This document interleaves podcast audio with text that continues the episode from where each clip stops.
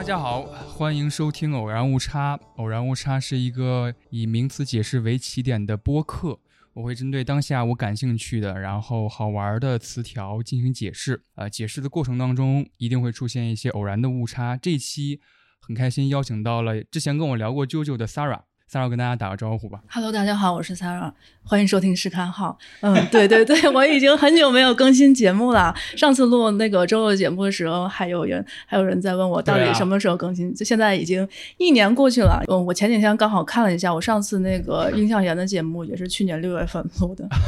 正好一年。对对对，六月份之后，反正就各种原因吧，工作也比较忙，比较疲惫，就一直都没有录节目。今天的话，刚好是最近这个北京有一些书展，有工作原因。反正来都来了，其实我是很少线下录节目的，就我百分之九十九的节目都是远 远程录出来，那是很厉害。有这个契机，我觉得我还终于有一点动力可以继续更新了。最近我们都特别喜欢，也想去分享一下的一个漫画作者，包括他相关的一些动画跟电影。对，就是莫比斯，大家应该也看到题目了。莫比斯作为一个我们都很喜欢的，可以称得上是艺术家的那个。嗯，其实他真的是艺术家。对，所以我们今天会聊一聊，恰巧也是猫眼这个莫比斯和佐杜洛夫斯基合作的引进的一个新书，但其实成作已经很久很久之前了。猫猫眼的确是今年。包括这个蓝莓上尉，都是今年很久之后续的。包括后面这个后浪也会出合金男爵的第三本。其实我们刚刚之前那个播客大会才。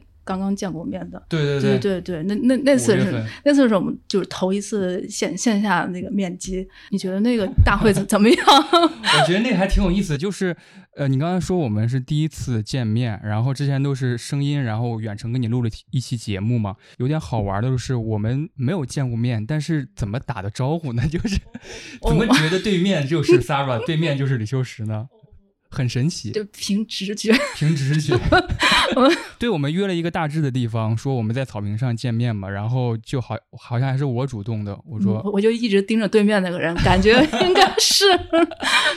对，当时还没有像北京这两天这么热，然后北京这两天我简直是受不了，对吧？嗯，这两天有书展，一会儿可以聊聊书展，书展上还有很多。呃，我喜欢的独立漫画作家，还有一些新的好玩的、好看的漫画出现。然后当时我还是第一次参加，所以能够认识到任何、能够见到任何朋友，我都很开心。嗯嗯，其其实我想了一下，他一共办了五届这个 Podfest，嗯嗯，今年应该是第四次参加。然后就是很早是就是别的朋友带我去的，那那个时候我还没有做做节目。嗯，反正反正参加的越多，我觉得这个。会吧，也不是会，就是一个聚会，就是给主播一个机会互相认识。嗯，嘉宾线上的那个台上的分享，我不是很在意。我也不在意。呃，尤其是那个道长，感觉他每年说的都一模一样。所哦，所以我也不 care。但今年还是挺好的，因为 去年的话，其实。尤其前几年有一次线下，就是有一些吃饭的时候，也会认识一些，比如出版的其他的朋友啊，对。然后这次也认识了一些，嗯，其他的可能跟我跟我这种节目没什么太大相关的一些别的主播，那还很嗯，对。最近的话，其实我们可以聊聊 A B C，对，聊聊 A B C，因为今年我是第一次作为一个。参展方，新京出版社，然后去参展，还有我的朋友在那儿，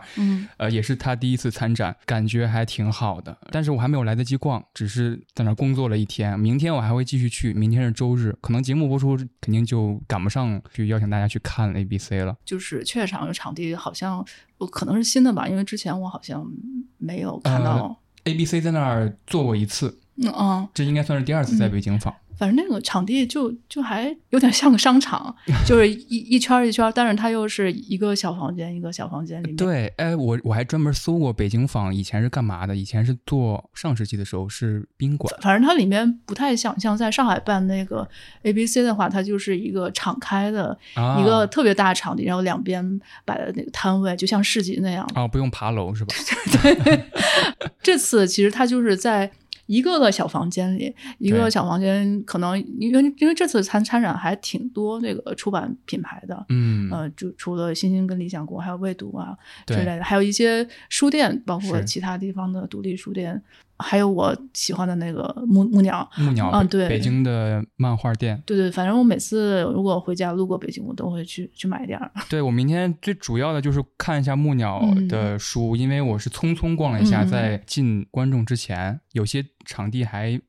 摆着那个防尘布，就看不到。然后木鸟那个。我也听你说有那个松本大洋的新漫画，他现在可能只剩第二册，有可能第二册也没有。而且还有那个佐马跟烟囱的那个 Zin，就是那个叙事癖，买了，你买了？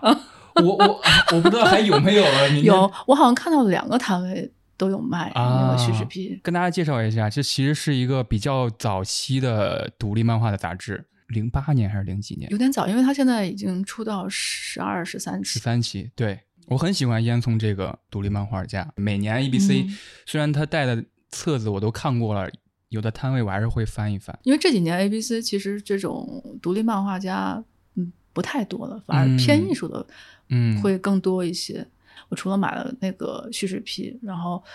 买了本理想国的书啊，理想国那个梵高阅读史，就是我最早的时候一直以为他是讲梵高读了哪些书，但其实不是，他讲的是偏艺术，讲的是梵梵高的这个艺术成长史，还有就是他读的那些书对他在艺术方面的一些影响，我觉得还蛮有趣的，就买。我是。很快速的去了一个摊位，是之前我在小红书上关注的一个画漫画的博主，叫众目睽睽阿奎。然后我挺喜欢他的漫画的，我说你要不要去 A B C 报名试试？我就先加了他，然后他说好，然后他报名，然后这次是他第一次参展 A B C，然后他是自己画一个小漫画，然后挺可爱的画风。我觉得他画的是那种呃，在那个漫画里也也也画了，是他中专学。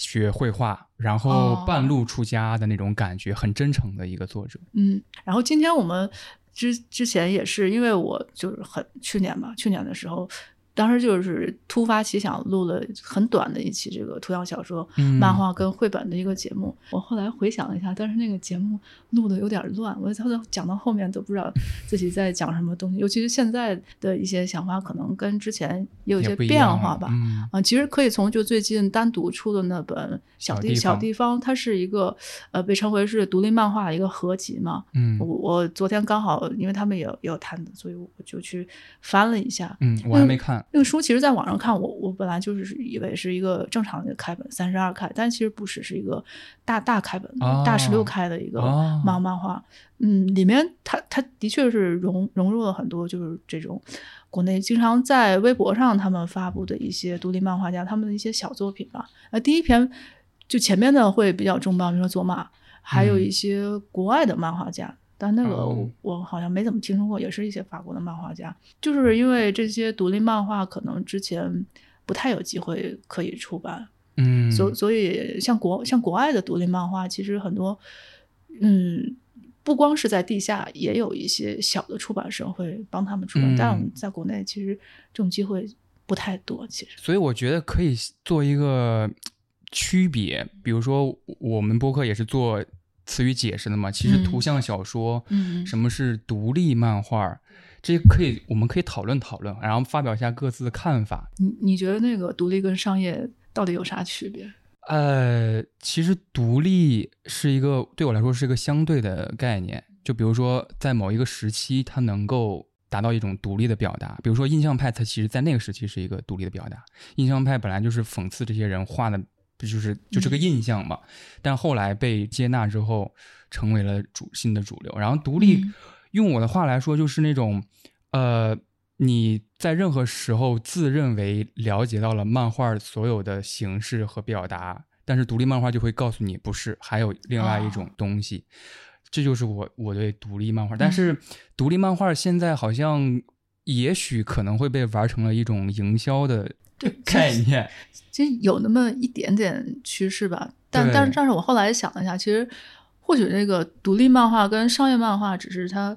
它在参与跟产出的这个形式上，比如说独立漫画可能就是作者他自己一个人主导的，对。对，比如说从创作包括他。找这个印厂去印刷、印刷、产出，都是他自己主导的一个结果。但是只要有了他人的一个参与，比如说像像我们这个出版方出版的这些漫画，可就不单单是作者一个人的结果。嗯，那包括一些国外的作者，也有一些译者，包括后续的发行渠道，这就是一个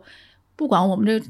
这 可能还不太成熟这个漫画产业，但是它就不能称为是一个是的独立漫画了。现在，所以独立漫画最容易接触的地方，确实就是艺术书展这些地方。你能够直接跟作者聊他的意图是什么，然后基本上都是他手做的，去自己找印厂做的。嗯，所以这次单独出版的这个漫画，是不是还能被称为是一种 独立漫画？我我觉得也不一定，是吧？这样说让我想到了贾木许之前有个采访说，说独立电影这四个字被好莱坞包装成了一个好卖出去的标签。对对对对，就其实就跟那个图像小说最开始都一样，被包括现在你在就是浏览一些。国外的一些这个像 Amazon 这种网站，嗯，他们就会在这个 graphic novel 下面，下面有无数的内容，甚至有一些就是日本漫画，他们也会放在图像小说的这个分类里面。所以图像小说到底是什么呢？我请 Sarah 再在我台解释一下。对 对，这就就时至今日，按照我现在的这个看了不少，但是我觉得其实。很多就我们现在被称为图像小说的一些作品，嗯，其实它不是我认知中就是那种纯粹的独立小说，那个图像小说，它可能是图像小说跟绘本混混搭出来的，或者是互相吸收的。最开始就是这个图像小说这个名词。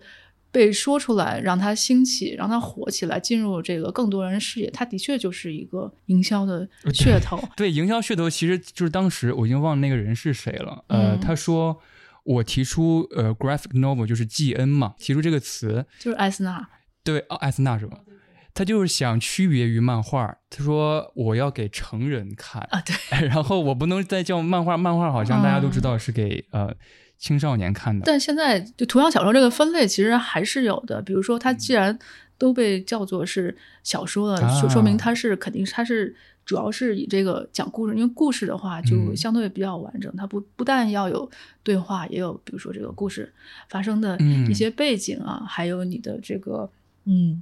线条和对白，就这样，就像有一些，比如说之前出的那个，呃，春分秋分，或者是蓝莓上位。嗯，蓝莓上位其实里面的文字量特别大，特别大。对，它不单单是漫画，每个格子里面有一些的这个对话，它有更多的一个解说，可能给你交代一些背景的知识，或者一些叙述、一些独白，包括一些呃，现在国内引进的一些可能。就不光是对话了，它每个格子可能，比如这一页有有几十个格子，那格子，我觉得很多图像小说格子长得都是一模一样，就它非常的平均，但是它的那个格子里面，它有些可能是呃人物的对话，有些它可能就是在交代这事情事情发生的一些背景。对对，哎，你要这么说的话，其实呃要表达一下对贵社后浪的喜爱之情。我在大学第一接触的第一本图像小说就是这里，Here。啊，对我来说，它先入为主的一个概念就是图像小说其实跟绘本更接近一点。这里那本书跟大家简单解释一下，那是一个什么图像小说？就是那本书里边，它其实是描绘了一个算是别墅吧，一个房子，然后它会在外边有一个跨页型。给你的描绘，在你翻页的过程中，你会发现一些小折页，然后一些小窗口，这些小窗口就开在了那个大房子的某，比如说某一处窗户。如果你翻开那个折页，你会看见，比如说三百年前原来是窗户的地方是什么。一直翻的过程当中，你会发现所谓的“这里”这个概念其实是打破了时空的。很喜欢那个，其实就有点像最近我们出的那个海贝卡的那那几本绘本，其实它。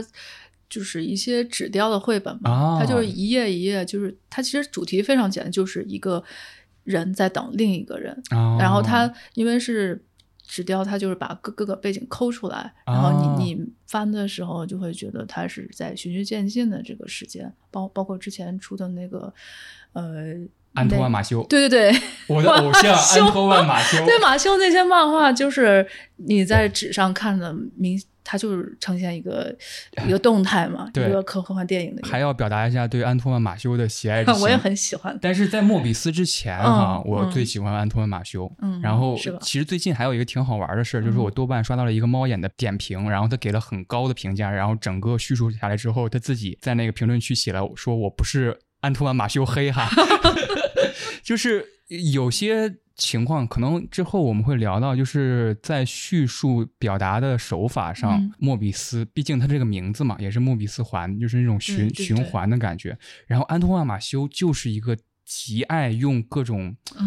凌驾于叙述的层面，就是作者表达手法上的一个戏法。就比如说书，可能你你正着看是一个故事，反着看，你把这个书倒过来又是另外一个故事。对，它甚至就是有有一册里面，它不是提供了一个那个眼镜吗？对，三 D 的眼镜，就是你看看看到那儿之后，你要戴上一个三 D 眼镜，就特别像比干。对，其实刚才那个图像小说已经说挺，绘本的话，其实我是觉得绘本是相对更加简洁的一个东西，就是。绘本每页它就是一个完整的一个插画，它下面可能会有一两句话告诉你这个这个就这一页它在讲在讲什么。嗯，但这个就可能比图像小说更加的简洁，需要你自己去领会一些。但但图像小说可能会更多的给你交代一些故事内里面的内容。嗯，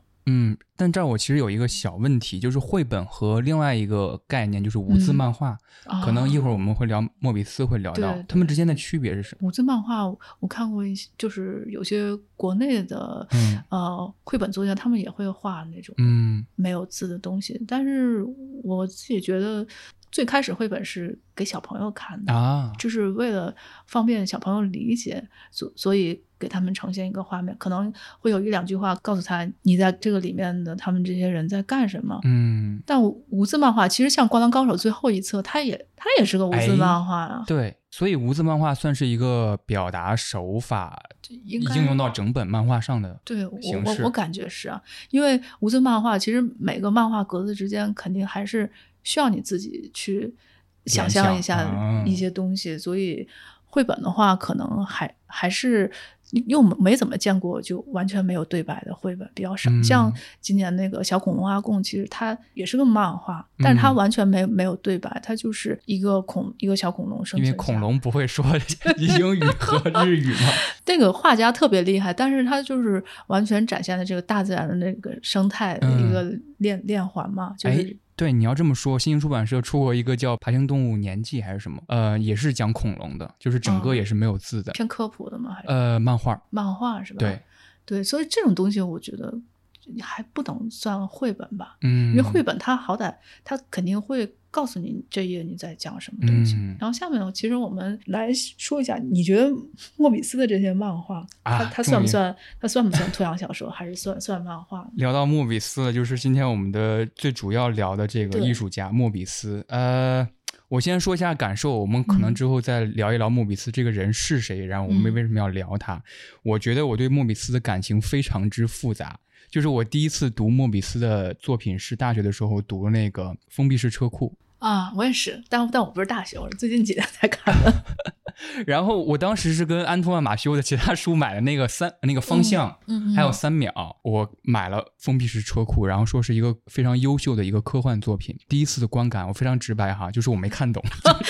没看懂是正常的。就是莫比斯他没有做任何解释，因为他的一个主要风格就是他直接给你创造一个世界，这个世界不被现在的自然规律所束缚，嗯，所以这个在这个世界里边，他直接就开始叙述了，说这个人要去干什么，所以你。就是在很多页面上，我就会占用很多时间，我要去理解他他在干什么。然后他可能干的这件事儿也不符合我们日常的习惯，就是他可能很违反物理规律的要去开一辆车。然后我记得他那个阿扎克里边就有一个，我给大家举个例子，阿扎克他骑的那个鸟，白色的大鸟，在他第一篇呃画阿扎克的那个作品里边，就是那个无字的。那个短片，在那个精选集也收录了。它那个大鸟是石灰岩材质的，对对。就是违反你的常识，就是一个鸟应该是很轻盈的，但是为什么一个鸟是那么笨重，看起来那么沉，然后它也可以飞？后面我们可以再再聊这个。对对对，这是我对读莫比斯漫画的第一观感，就是很难搞懂，但是觉得好华丽，就是好壮观，有种纸面上的雕塑的感觉，嗯就是你要细细的去看。其实莫比斯的呃，基本上就是他以这个名字发表的这些漫画，他的。故事比较完整，但是它的图像作用非常重要，对，就非常重视这个分镜，所所以，我我其实没有把它当做图像小说来看，它它可能就比较漫画。但是像蓝莓上尉，蓝莓上尉是以他的本名来来发布的，嗯，所以就是对对，蓝莓上面的漫画都是一个小格子一个小格，里面有密密麻麻的对话，还还有一些背景交代，那个里面可能有有有几万字一本里面。就非常详细，哎，我不知道彪马野狼有没有参考蓝莓上尉的？呃，他们两个绝对有关系。我刚才我刚才看那个印卡石的时候，哦，这个这个分镜怎么跟荒漠似的？哦，因为那个让吉罗在画那个就是莫比斯的真名，在画蓝莓上尉的时候，他用了一个技法，就是描照片儿。啊，对，然后他会描各种西部牛仔，甚至是电影里边，甚至是一些时装照片。然后这个荒木飞吕彦也用过，只不过他是让让助手去找一些时尚照片来描。然后我们就来正式的聊一下关于莫莫比斯这个人他的一些呃简简短一个经历。莫比斯原名就是他以这个蓝莓上尉发表了这个名字，他叫做让吉罗。他从五四年就开始发表漫画，最早的一个代表作就是这个西部的。写实的这个图像小说就是《蓝蓝莓上尉》，嗯，拍了很多本，好像他好像是连连载了二十五年的一个一个时间。还有一本就是特别有名的这个算是科幻类的杂志，就是这个《金属狂笑》。嗯，《金属狂笑》对，《金属狂笑》里面就是有这个封闭式车库，还有阿扎克，都是在这个杂志上面连载的。嗯，就是。这个杂志上的作品都非常突破，呃，当时的一个对科幻的一个想象，不管画风还是故事上也是，包括对后面我们喜欢的一些漫画、电影，还有一些游戏设计，都是有很很重大的一个影响的。嗯，我可以简单说一下他的那个背景故事，因为在那个短片精选集里边，其实他最后有一个短篇漫画是自己跟自己对话，对对对，就是让吉罗，然后我来采访一下你，他其实也介绍了一下自己早些年。正式开始画漫画之前的一些经历，嗯，他是住在外婆家，后来去了墨西哥的他的母亲和继父那边过了一段日子。都说他很受墨西哥文化的影响，回来之后服了兵役。我听节目，然后看到一些资料是说，他十五岁的时候画了自己的第一个漫画，就是当时还在还在上学，是一个非洲的故事，在当时被班上所有人传阅，就是他画的很好什么的。一九六二年的时候。服完兵役，就是在法国服完兵役，就拜了他的第一个师傅，嗯，就是那个吉杰，一个比比利时著名的漫画家，就是跟那个丁丁那个作者艾尔热，其实他们两个是对。同一个地位，但是他可能更注重去培育一些后来的。是的，是我看的那个评论是说。呃，埃尔热是法国漫画的第一个父亲，然后吉杰就是第二个父亲。你刚刚说是他很喜欢收学生、收门徒，是因为他在那个有一个叫斯皮鲁画报，丁丁画报是埃尔热的那个那个圈子。然后当时他的风格是清线风格嘛，就是丁丁比较干净。然后在那个斯皮鲁画报是一个。天主教集团，然后天主教家族创办的一个画报，然后当时集结在那儿画画，然后他会召集一些他看中的天才，他看中了就是当时还叫让吉罗的莫比斯。其实现在这个国内引进的这些图像小说，应该是莫比斯的作品应该算是最多的一一个作者了吧？嗯嗯，对，大概应该是不会有有哪个作者比他更多。是，其实我我跟你一样，就我。最最开始看的都是这个封闭式车库，其实看图像小说也是最近可能看的比较勤，因为工工作方面的原因，所以看的比较 快。但但之前的其实很多，比如说安托万马修，我去年才刚刚全部都看完了《梦之囚徒》系列。对对对，那莫比斯的作品其实对普通人不是太友好，对，就是里面的内容也不是那么好理解，而且信息爆炸量也特别大，因为他根本就不会考虑普通人你看不看得懂。尤其是这个封闭式车库，它会一股脑的给你交代一大堆的设定。是的，是的。对，但是如果你就是哎喜欢这种风格的，你肯定会特别喜欢去研究，比如说这个设定它在后面会有一些什么元素的影响，还包包括一些想象力跟一些脑洞吧，都挺爆炸的。看这个跟看后面阿扎克还不一样。阿阿扎克，我是觉得他的那个单幅画的那个视觉冲击感，还有那个对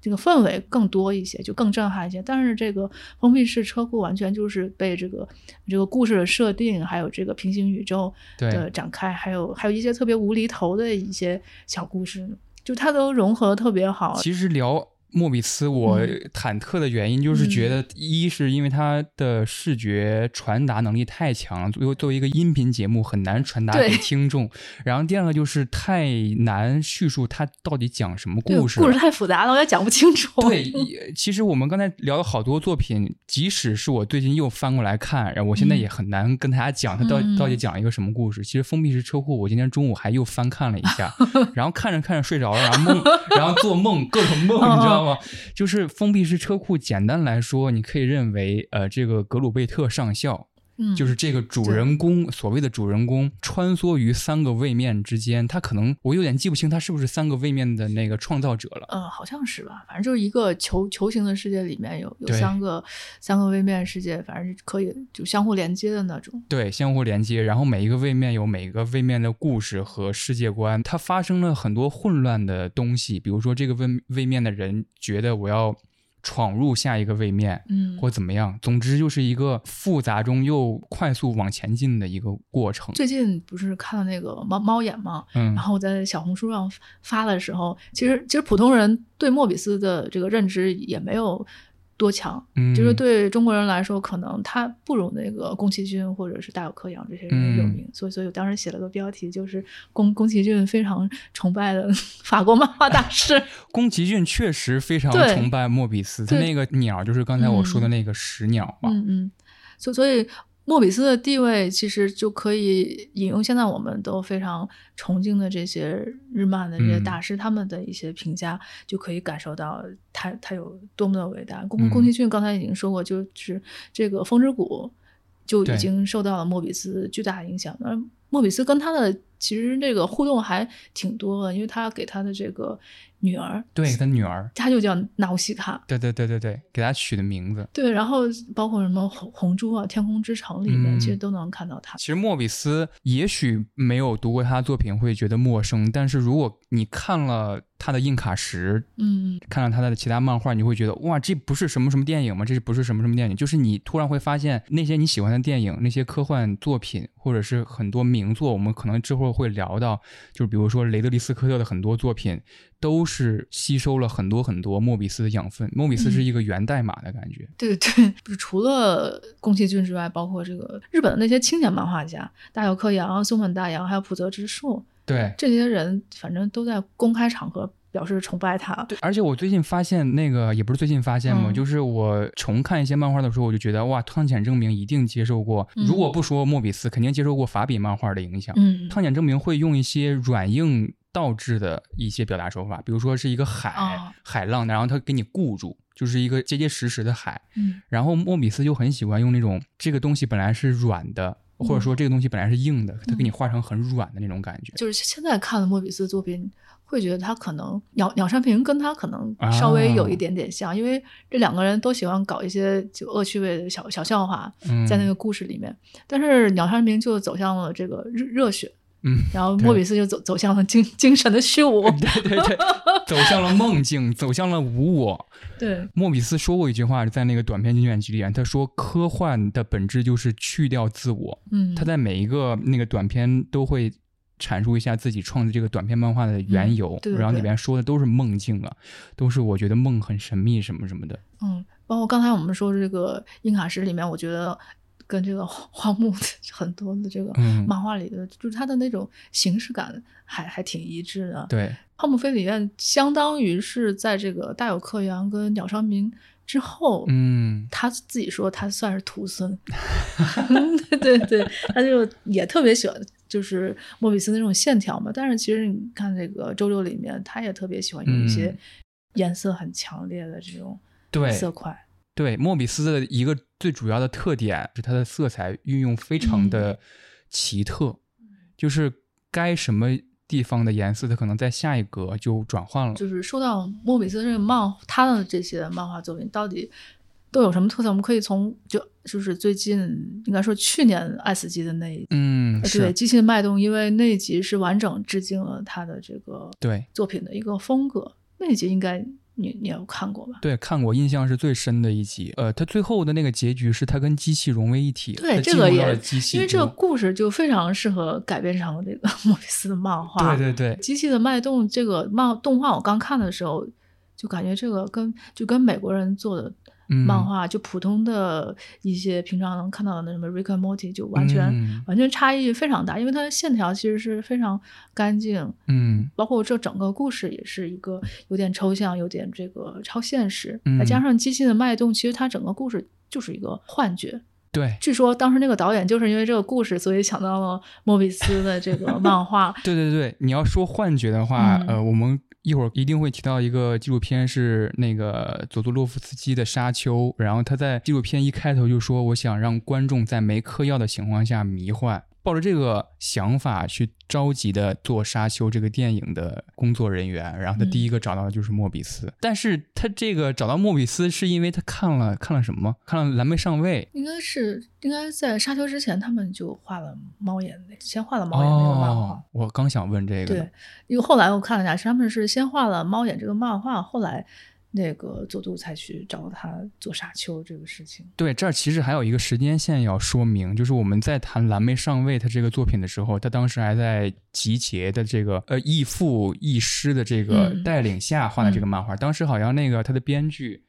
是那个沙利耶，他找的就是季节，说你能不能给我画一个这个很有西部意境感觉的那种漫画，有点反英雄，然后抽烟酗酒这么一个上尉。然后当时集结他有别的活儿，但是他最看好的徒弟就是让基罗，就是后来的莫比斯。然后他都把这个任务交给他了，因为他当时他们都在那个斯皮鲁画报画画，然后那个有点保守。就是那个斯皮鲁画报毕竟是一个天主教集团的，所以他说他觉得让基罗没问题，他画这种保守的现实主义漫画没问题。但其实让基罗是一个很反叛的人。对，但其实就是蓝莓上尉这一套，应该说为后面莫莫比斯的那些科幻的作品都打下了非常坚实的一个基础。我们可以先聊一下这个以莫比斯这个名字下这些作品它的一些主题，就是每部作品里面肯定都会涉及到。这个主角的精神世界，对对对，就是莫比斯为什么叫莫比斯呢？也挺有意思，就是他那个就是莫比乌斯环嘛，他根据那个概念，就是把一只一张纸一端，然后转一百八十度，然后再连上，就成了一个循环往复的一个结。其实他那个名字也有这个含义，就是那个 Mobius 那个 O 跟 E 是连在一起的，就是小 O 跟小 E 连在一起就会成为一个像是无限一样的符号。然后刚才就是我们。讲那个机器的脉动，为什么说他那个故事就非常适合莫比斯这种风格？因为他那个故事讲的就是人类在某个神的一个召唤下，就他肉体要需要说这个肉体死亡之后进程才能进进入这个精神的一个永生吧。说这故事特别短，但是他就融合了一些科学、神话，包括哲学，就特别形而上。然后最后就通过一个这个主角死亡。死亡包括里面引用了很多这个英国的这种浪漫派、浪漫主义的这个诗人，嗯，古古周自用还有华兹华斯的这些诗歌，就让他，嗯，你看上去这个主角是死掉了，但其实就是一种灵魂的飞升。你要这么说，呃，他聊写梦境、写精神世界真的非常非常多，他非常喜欢这种这种题材。他有一个早期很著名的一个短片叫《白色噩梦》。他写的也是一个梦境的故事，但是他当时是那个题材是讲种族主义、恐怖行径，就是他听了一个广播，然后种族主义又又干了什么什么坏事他所以很愤懑，他创作了一个白色噩梦。那个白色噩梦讲的故事就是一个肯定是有种族主义观念的一个人在开着一辆车，然后他发现有一个黑人在骑着一个自行车晃晃悠悠的，然后他就下车召集了他的朋友准备把他暴打一顿，欺负他。但是后来他下车之后。准备要过去的时候，很多人开始阻挠，出现了各种各样的人，然后有邻居呀来啊来跟他说啊，然后他等于说那个混乱的场面越来越混乱，他没有干成那件事儿。突然下一个漫画就是这个人醒了，被惊醒了，因为他当时被一群人围住了，说你这个种族主义者什么什么的，然后他被惊醒了，开始他的新的一天的时候，开车出去。恰巧碰见了一个梦中骑着那个自行车的黑人，然后他直接下车把那个黑人打了一顿，然后故事就结束了。我我当时看这个漫画，我觉得哇天呐，就是莫比斯他很少用叙述层面这种结构来惊喜你，但是你读的时候就觉得他不仅是在表达自己的情绪，他还用一个很精美的故事来告诉你。其实他是特别。向往写一个完整又精彩的故事，他特别喜欢叙事，但是呢，他每次写出来的东西都是偏意识的，对，或或者是有一些恶趣味，包括他就是这种一个主角在不同的世界或者同一个世界漫无目的的这种跟跟随意识进行探索，就就更像游戏了。啊，就是更像游戏感，因为它都是就从一个地方，然后到了另一个地方，包括这个阿阿扎克，这个其实也是，它就是一个一个的片段连接起来的。对，你要说阿扎克，其实有一个根据他的阿扎克系列漫画改编的动画，是二零零二年，叫做《阿扎克狂欢曲》，是一三分钟一集，是法国做的那个一系列动画。然后一开篇，第一它是有旁白的一个故事，然后那个旁白说阿扎克是。一个宇宙是一个世界，是一个系统。嗯，当然他还是一个人，就是这是我印象最深的。然后他整个十二集吧，那个十三集那个剧集结束最后一句话是：阿扎克是一个无穷无尽的故事和一个无穷无垠的沙漠。就是哦，沙漠这个其实经常出现。对你看的时候，你就觉得他们可以无限的画下去。对对，就是它完全是一个游离的状态。对你刚才说这个，其实跟硬硬卡什那个故事架构就很像。是，它硬卡什这个故事也是就算是一个循环吧，就是它它的这个从开头第一页跟最后一页是完全一模一样的。是的，是的，不不做过多的剧透，我会一会儿会表达我对硬卡什的热爱。嗯，对，反正这个就是莫比斯，他他特别到了后面就更加着迷，比如说神神秘学啊、灵性的这些东西，他就会写一些像套娃一样的这个故事来展现。其实是同一个，可能是同一个事物或者同一个内核，但是他就会不不断的变换着，就是不不不一样的一种形态，然后从一个梦流到另外一个梦里面，这这种这么一个感觉吧。其实他所有的作品里面的这些角色。都还比较的多变，而且色彩很鲜艳的一种感觉。是，呃，能够称得上主角的有呃，蓝莓上尉、蓝莓上尉、格鲁贝特上校，还有那个阿扎克。对对。然后他其实，我我不能说你完全抛弃他有前情提要或者前情背景故事那样子去看待，我觉，但是我完全可以认为，你在看每一个他们做主角的故事的时候。其实他们就是作者本身，或者是观众本身，他在经历很多故事。对，比如说最早蓝莓上尉，嗯，他还是继承了他师傅的那个特别写实的那种手法，就更加偏。偏美术、偏绘画一些吧，就会用很多明暗的这个色块。嗯，然后到了后面，嗯，比如说他还有一个作品叫做那个雅雅典娜世界，包括后面那个阿扎克，他就更加偏水彩一些，颜色更淡了。我还挺想聊这一点的，就是因为我看那个短片精选集，是他有很多早先的作品，对，就是有他早先的创作和创想，然后他你能够明显感觉到一个他很早先。包括蓝莓上尉画蓝莓上尉的时候，他的笔触是非常怎么说呢？非常深，很厚重。印象很深的是一篇那个叫《绕行》啊，《绕行》其实好像后来也收在那个阿扎克的就三联出的那个版本里。哦，是《绕行》是他早期一九呃一九七三年的一个漫画，是一个纯黑白的。嗯，你会感觉到他的笔触非常的厚重，就是那个笔。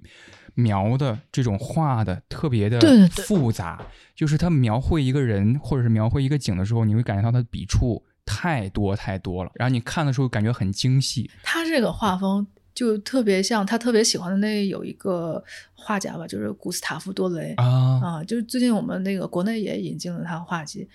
就他他就是这种 黑黑白风，然后算是厚实嘛，然后但是这个因为他是一个。呃，雕刻家嘛，所以他就，所以他画的这个画的话，就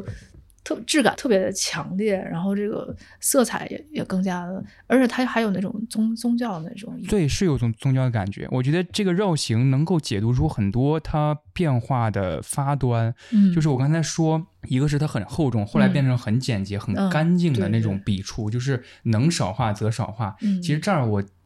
除了那个爱死机，我想提另外一个提另外一个短片，叫做《三明治疗法》，是一个很短的短片。它就是用了，它就是直接致敬的是莫莫比斯的风格，嗯就是空旷无垠，然后云彩和土地都是粉色的那种感觉。然后他画都是很简洁、很简洁的。我不知道这个简洁的笔触是他怎么得来的这个这个这个经验？我觉得是不是他想画快？感觉，因为因为从蓝莓上尉那个时候，其实他有好多。是模仿有一些，比如说电影，就有一些有一些人，他可能就在片场的一些这个动作形态。因为我记得有一个场景，其实就是那个导演坐在那个啊，对，坐在现场，他就是照着那个画的，照着那画的。而且他那个主角是照着那个贝尔蒙多，就是当时黑色电影的那个经典男主。对他，他很多就是早期的，包括后来有一些这个定格，其实都是因为在就采取现现实生活中他见过的一些元素。是，但是他是。不是那种照搬，他还是提取自己想要用的一些 元素。照搬就，对对，所以到了阿扎克的时候，因为阿扎克他后面我们也会讲，他有很多就是大画幅的那个定格，就是把把人物放在大中间，就就感感觉，反正我感觉他其实有很大的一个装饰的一个作用，倒不是倒不是说他能推动故事情节，但是他那个定格就能很震撼你。第一篇阿扎克。呃，作品出来的时候是他当时在沙丘工作组工作的时候，就他在工作的，就是课余期间画了阿扎克，然后当时就是佐杜跟他说说你画画，你为什么不能画一个大跨页的啊东西呢？然后那样能更能展现你的冲击力。然后他说，哎，好像也确实可以。然后他就画了阿扎克。就是两个大跨页，然后没有任何文字的辅助。一方面是他很有想法，很有行动力；另一方面，他真的业务能力好强啊！就是沙丘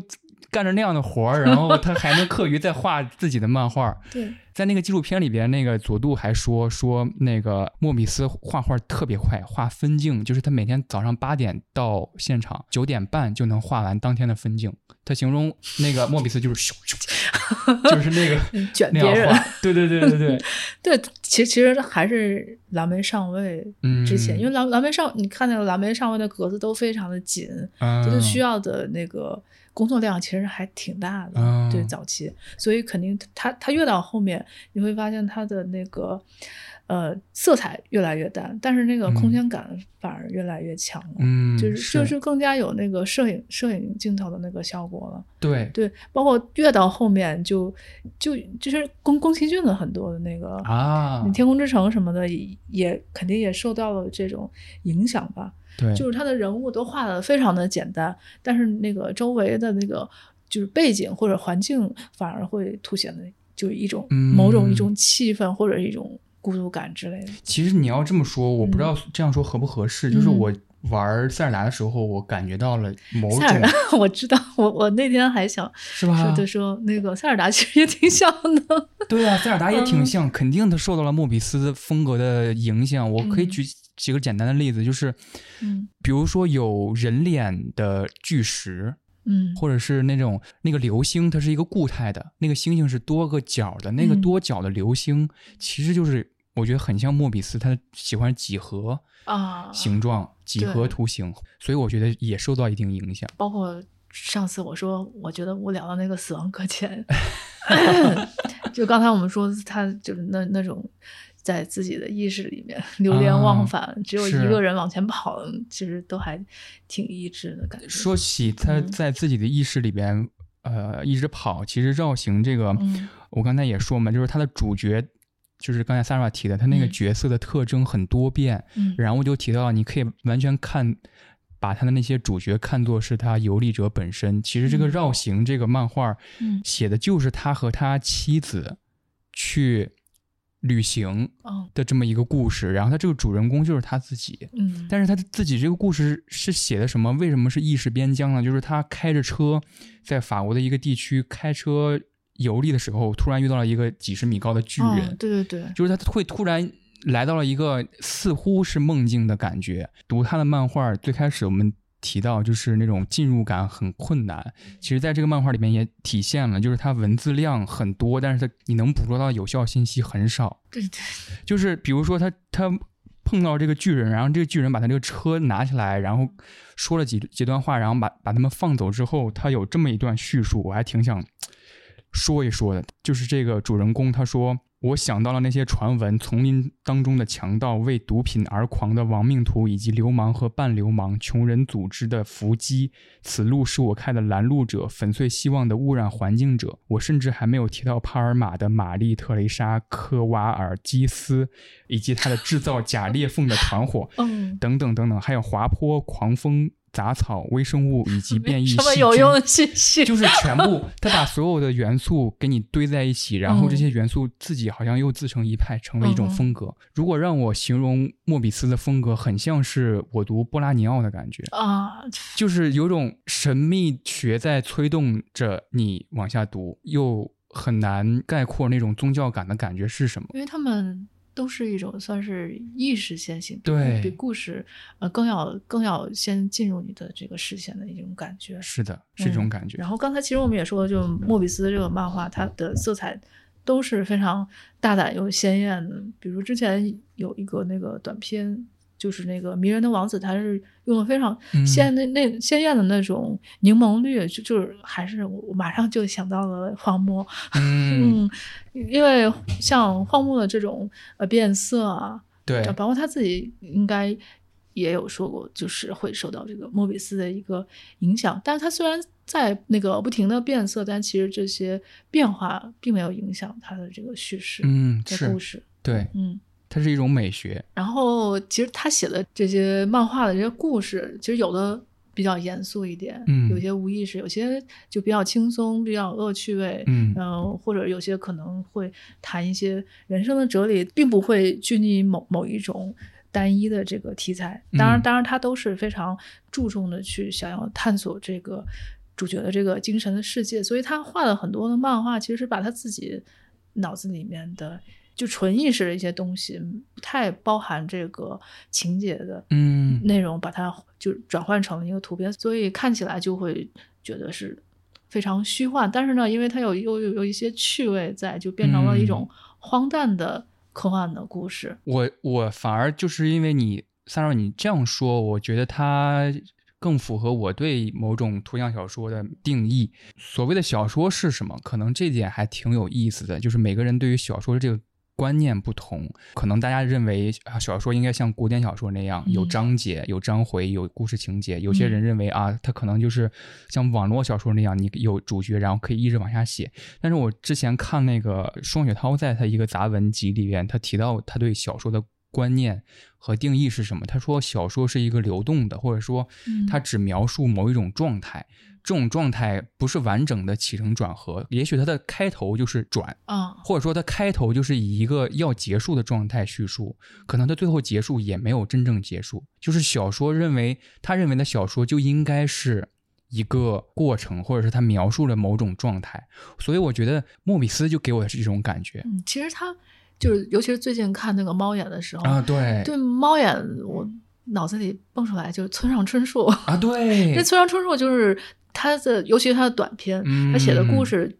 全部都是那种没有什么情节安排，就是想的基本上都是那种想到哪儿写到哪儿。比如说之前很火那个电影，没有就是专门开呃驾驶我的车，驾驶我的车，我老奢望。呃，他的他那个原著小说更加对对，他他更加的那个迷幻一些，就是他包括他自己也说，他不知道这个故事要要往要往怎么走，但是他知道就是。他要往哪个方向去？但是，但是他不会去，就是安排好我现在这个故事下一步他俩要要去干啥的这这种感觉。我得给你吐槽一下，哎，我我非常喜欢村上春树，然后我我现在还记得我当时一个阅读体验，就是应该是《奇鸟形状录》吧，就是那个主人公他为了解谜，他一直待在那个井底嘛，嗯，然后后来那个故事你能够突然发现有了一个非常向好的。方向发展一个非常完满的结局发展，就是有一个人跟他提议说：“你现在要不要跟我一起去解开这个谜题？”总之是一个大概那样形式的一个提议。然后你能感觉到所有的能量都在往解题的方向走。然后那个主角说：“我不去。”我就觉得村上春树，村上春树，你怎么回事？就是你是不是？我不知道他是故意玩读者，还是说什么？就是你能够明显感觉到村上春树的这个作者。在侵入这个故事，他在把握这个故事的走向，就是你所有的能量都在往一个正常完满的结局走，然后那个作者说，哎，我不行，我试试他能不能去另外一个方向，能不能自由的去另外一个地方。还有就是那个没有女女人的男男人，嗯。那个短篇小说里面，其实我觉得就小说那个电影选的那几篇，嗯，没没有其他的那些诡异。对，其实就是没有女人的男男人们没有这个概念，并不是说无，也许说离开也是一种没有，也许说，呃，遗忘也是一种没有，等于说它是。各种形式的没有，所所以就像他们这种就比较呃有经验或者是写作经验、绘画经验比较丰富的作家们，其实他虽然很放飞，但是他知道自己的这个最后要呈现出来的是什么样的一个效果。他他不是靠着这个故事情节，嗯，就是一步一步的往前推的这种感觉。所以像莫比斯的漫画，它都是非常开放的一个结局。对，而且我注意到他有一个是在画。哪个短篇小说里边，他提到过，当时他也是在沙丘摄制组工作，然后他用业余的时间去画那个短篇漫画。他说，我画漫画的时候完全是一个解压的行为，就是我每天的日常画分镜的工作是一个工作，但是我回家画自己想画的东西才是一个解压。然后他说，我并不知道要画什么，然后他开始就是漫无目目的的游走，然后各种事儿开始出现。就他的这些作品，其实大部分都跟。外星人对，或者是宇宙相关，就他他也是那种相信有 ET 存在的 小朋友，反正是的，是的。所所以包括后后面的这个阿扎克也是他最喜欢的一种主角的风格，就是这个星际冒险者，也不是教你去赞颂某某一种生活，还是去经历一种自己的一种直觉，可能比较魔幻。因为那个蓝莓上尉其实也。有点魔幻，因为西部西部题材都挺魔幻的，其实。而且他画之前，Sarah 也提了，他画蓝莓上尉的时候，他其实习得了很多技法上或者以及经验上的积累。他画西部的时候，画了很多那种很高的那种，西部会出现那种我不知道算是什么岩沙丘，就是那种山丘。很大一块儿，就是没有任何目的，就是物质的放在那儿，很大一块儿。那个短片，呃，第一篇那上面啊，对，就有写他那个沙堡，就是那个这种巨物，就好像对巨物，就是就是现实与这个意识的一个分界。对对对。然后他他在后面的漫画也用了很多那种巨物或者是巨型城堡的那种意象。然后刚才其实我们有提，就是莫比斯的作品，感觉就像是一种。纸上的电影，其实它线条很简单，然后环环境环境想象力都嗯比较的震撼人吧。当然，刚才我们也讲过，就是他前期画这个蓝莓上尉的时候，其实他画写实漫画打下了非常坚实的一个基础。然后包括利用这个照片跟电影，就是这这块的话，其实嗯大家。其实都有分析过，包括有很多西部电影也都是啊，是会参考这些照片跟历史的资料。但莫比斯的话，他可能就更加细节更加丰富，嗯，然后这个环境景观还有他自己的一个想象，他也是提取，比如说他看到了一个照片或资料里的一些一些情节，或者是某某种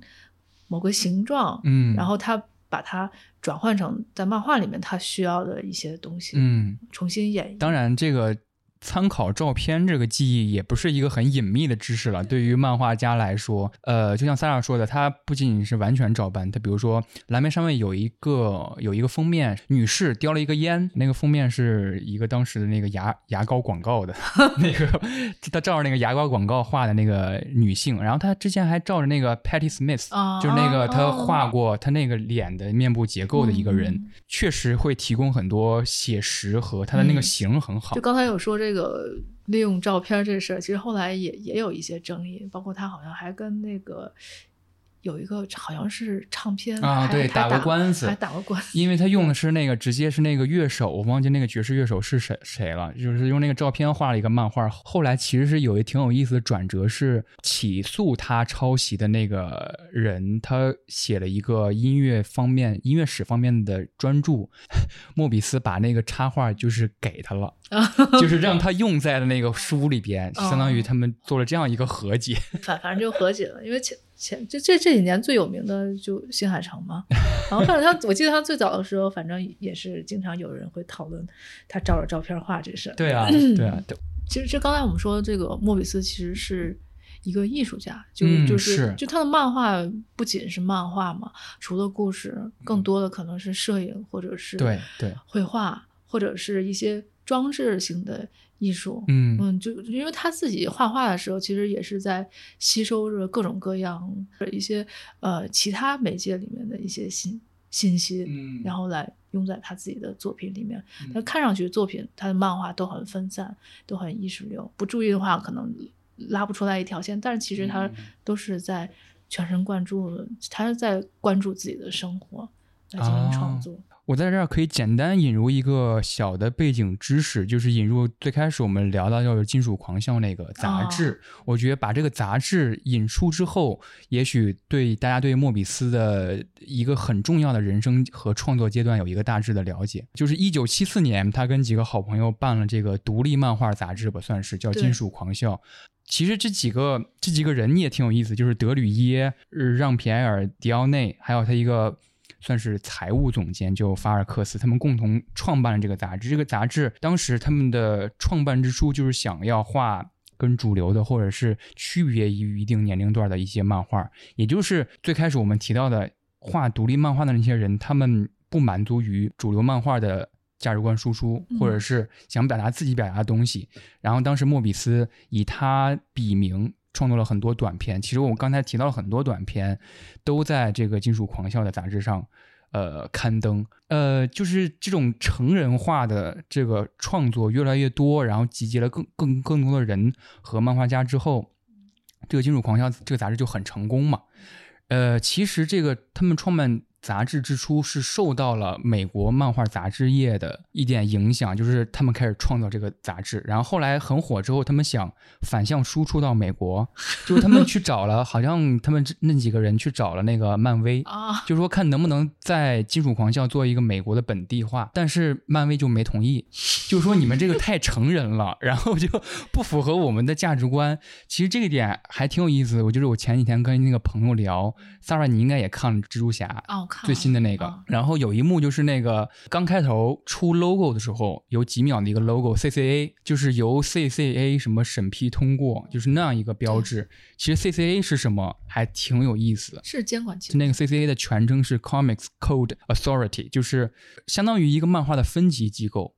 就是你就跟我们那个 对差不多，分级机构，它要保证你这在当时美国发行的漫画能够。符合青少年来观看，但其实现在不是很通过这个机构了啊，所以贴这个 logo 也有点古典主义的那种意味。所以现在漫威那些不不需要经过审查，好像不太需要这种审查啊，对。但所以当时就是一个背景知识嘛，就是《金属狂笑》和莫比斯他们画的那些成人漫画，完全接受不了，对对对，适适配不了美国的市场。但是后来太火了，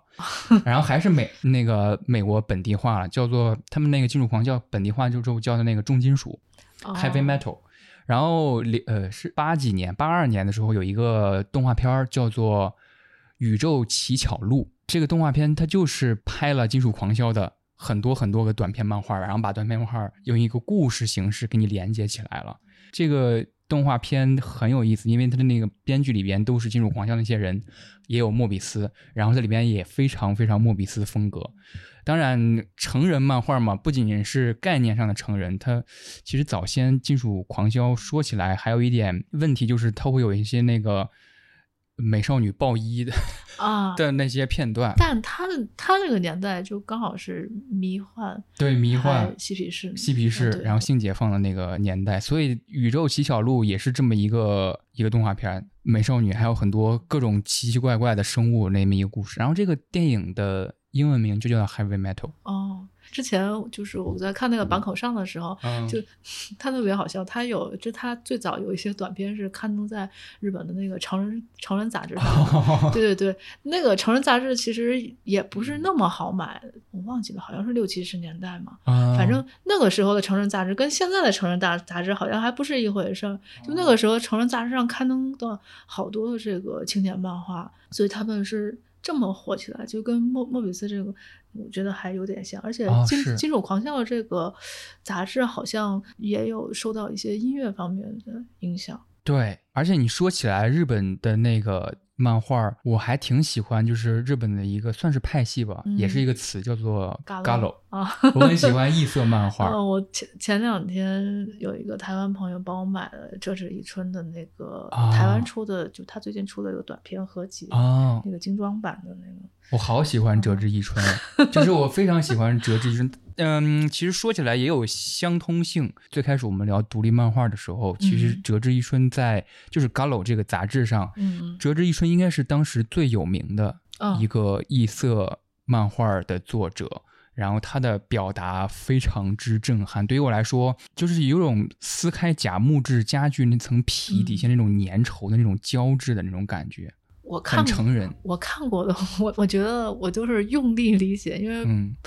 不是那种非常能简单就让你 get 到他到底想在讲什么。经常那个故事到了最后就戛然而止了。是的，是的，就就完了。总之，呃，有自己想法、有想要自己表达的那些作者、艺术家们，都有一个共同的经历，就是集结在一起，跟好朋友办一个独立漫画。刚才说到了 Gallo，之前最开始也提到了那个叙事癖。也是我国烟囱这个漫画家和佐马他们做的一个独立漫画。其实早些年北京还有一群人，就是那个我很喜欢的，现在是一个玩具设计师擦主席。当时他跟 Bini，就是那个微博叫托马斯曼，他们做了一个叫《Cut 青年的选择》，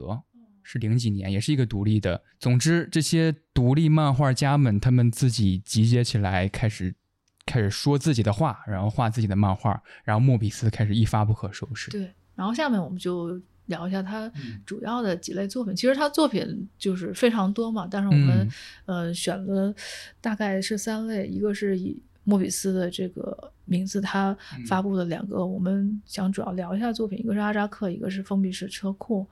嗯，还有就是我们会对，我们会简简单的先说一下蓝莓上尉，然后最后我们会来说一下，就他跟这个佐佐多洛夫斯基合作的这两部《猫眼》跟《英卡什》。嗯，我们先说下蓝莓上尉，毕竟是他最早的一部代表作嘛。嗯，蓝莓上尉的话，最近这个出了第三本，但我还。没有来得及看，然后，就我只能看还是很早之前看的这个西部的漫画，因为这个，反正我是一直都特别喜欢这种西部题材，不管是漫画、电影还是电视剧，嗯，就其实这些影视作品吧，它都是建立在这个美国的这个西进运动的这么一个背景下，嗯，都是就随着美国的这个东部向西部的这个开发，呃，产生的一些。算是有点神奇又嗯又又有点迷幻的这种故事吧。蓝蓝莓上尉这个可能有些人可能知道莫比斯，但不一定会了解蓝莓上尉这个名字，因为比起后面出的这个封闭式车库，还有伊甸园，还有阿扎克，这这个蓝莓上尉可能还稍微的有一点陌生吧。因为西部题材，后来我感觉就是包括那个荒野大镖客那个游戏也是，是其实它整个。包括时间、故事、时间、空间都挺魔幻的一个感觉，有点像一个神话。对，就是移民，移民他们在呃一边创造历史，然后呢又有一些又从这个手工向这个工业转化的，是的，是的，这么一个时代一个过过程。既有这个马车，但是呢也会有一些电力、一些服服饰，就这种嗯这种反差感吧，就是像我们特别喜欢的什么。蒸汽朋克，嗯，都都是类似的这种美感。其实我觉得在这儿谈到刚才三少谈了很多点，我都很有共鸣。首先说，就是其实我读《蓝莓上尉》的时候，我的观感很像是科恩兄弟的，嗯，西部片。就是科恩兄弟，他其实刻画西部也很多，但是他刻画的时候带有自己的一个审美在，就是这个审美好像带有一点宿命论，嗯，带有一点。其实有一个说法就是。大家也许会看到哈，就是说赛博朋克，嗯，这个风格其实是受到了莫比斯很大的影响，但是大家都不理解为什么一个科科技感十足的一个种类能够受到一个科幻作家，就是莫比斯，他其实描绘了很多科幻的事儿，呃，会有那样的一个影响呢？因为莫比斯他是让吉罗，他是二零一二年去世的，嗯，你怎么能说现代甚至是一零年代之后最主要的一个？视觉传达风格，赛博朋克能够受到他最主要的发表作品的时间，其实是上世纪的那么一个作者影响。我觉得这点呃很奇妙。其实我最近看那个蜘蛛侠，我也觉得他受到了莫比斯的影响。它里边用到了一个艺术流派，叫做那个 glitch，就是那个故障艺术。哦。主角在不是自己的世界那个平行世界的时候，如果他没有戴那个手环，他会咔咔咔，就是身上会卡嘛。对。其实这个卡这个故障也可以说是很莫比斯的一个表达一个元素。莫比斯他会写。比如说，在星际航行过程当中，那些宇航员会得一种奇怪的病。嗯，这个奇怪的病不是说你感冒、咳嗽什么的，那个奇怪的病是你在头上长很多。哦，那个 呃，怎么说呢？就是直来直去的几个直线勾出来的几个呃长方形，嗯，就是有点卡出来一个东西一样的感觉。他会描述那样的一个病症，这是一个传染病。所以我觉得，包括我说的那种 glitch。故障艺术，然后那个蜘蛛侠里边还有一个，就是他们穿越不同时空的时候，会有一个大的蜘蛛给你编编成一个茧。其实那个在硬卡石里面也有。哦，印卡石里边就是那个呃黑暗之母，嗯，它那个形象就是一个巨大的蜘蛛。对，然后它那个触角就是在你身上各种探测什么的。对我刚才看那个硬卡石，我就已经最近把我喜欢的科幻电影全全都有什么星球大战啊，对对对。全都说了一遍，所以呃，你看待莫比斯不能只看待他对当时同期的艺术作品的影响，你现在很多艺术作品都可以找找到踪迹。嗯，莫比斯当时应该是因为赛博朋克的话，最早的是威廉吉布森。威廉吉布森对对对，主要是他当时受到了他的一个。比较重大的一个影响。他说：“威廉·吉布森说，我们所有的科幻作家都欠法国漫画家一笔债，欠一张，欠一本漫画，欠一本漫画，吸收太多了。”对，然后其实那个蓝莓上面，我们就简单聊一下，我们主要聊一下那个他的这些科幻作品，就封闭式车库跟阿扎克。嗯。就是因为最受震撼的就是这类作品，然后这类作品也是我我最喜欢，包括很多喜欢科幻的人，他大家也是想要看莫比斯一个脑洞。刚才我您说的就是他为什么给自己起名字叫莫莫莫比斯。嗯，我们先聊一下这个封闭式车库好了。国国内引进图像小说这部分，就是在后浪漫之前其实是。三联，三联主要引引进了几个人，包括莫比斯之前的那个阿扎克，但是后来就因为一些原因吧，反正他们就不再做漫画。然后包括之前那个仕途，仕途前几年也有做一些美漫，嗯，但但最近死灰复燃了，因为我在微博上看他们又准备开始了。对对对，因为三联后来的版权有一部分就转到后浪人手上，就这本封闭式车库就是。就是从三联那边来转过来的，也是我第一次看的这个莫比斯的漫画。就刚才故事已经，我们已经简单介绍，就里面有三个位面的这个世界，这个平行故事里面有各种高等智慧的一些生物啊，还有一些人，就他们关系也比较的错综复杂。有些人就是。互为仇人吧，然后突然可能有，就是有一个契机，可能令这个其中的几个世界就产生了一些不稳定的因素，然后就就开始有他们的关系有一些变化。嗯，就最震撼的点，其实刚才我们也有讲一些，就是他的这个世界观肯定会震撼到你，因为他这个漫画呈现出来就是一个非常奇特又有异域感的这么一个。环境的形象，但是如果你可能后面看过的话，你可能会觉得它很像大有克洋的那个很多作品那种感觉。包括他在莫比斯在阿扎克里边，他描绘那个骑行的一些器具、一些车辆的描绘，比如说一个红色的一个车，然后悬浮在这个呃沙漠里边，然后骑行，很像阿吉拉里边的那些载具。然后封闭式车库，其实这个漫画给我最大的一个震撼就是它最后。画着画着，写着写着，嗯，他把整个三个位面的多层宇宙直接写进了一个房间里边。哦，对，就是那个呃，上校他敲了敲六号房间的门，然后他进去之后是是等待他很久的一个人，说啊，你要来解决什么什么问题，什么什么什么的，感觉到这个房间好像是一个隐喻，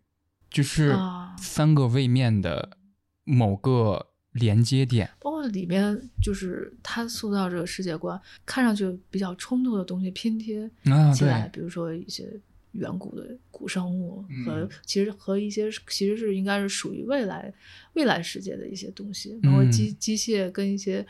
呃比较神秘的东西，这些动物可能它既是水生的，也是这个。陆地上的，它还能还能飞啊，对，还能去地下，是的，是的，对对，就就是毫无界限。然后有的种族它可能有七十三种性别，这种对这种类型，就是这种想象。呃，其实现现在我们看很多科幻小说或者是电影的话，它还是在人类的这个写实的这个范围内的。比如说，现在我们很多可能还要遵循一些科学的规律。但他他不玩这些，对我读他的漫画，科幻漫画也是这种感觉。就是如果现在有所谓的软硬科幻的分类的话，就是按那个莫比斯的话，就是软硬兼施的一个漫画，嗯，软科幻和硬科幻兼施，它有很细节。然后你可以细究的设定，他还会画很多伦理梗，就是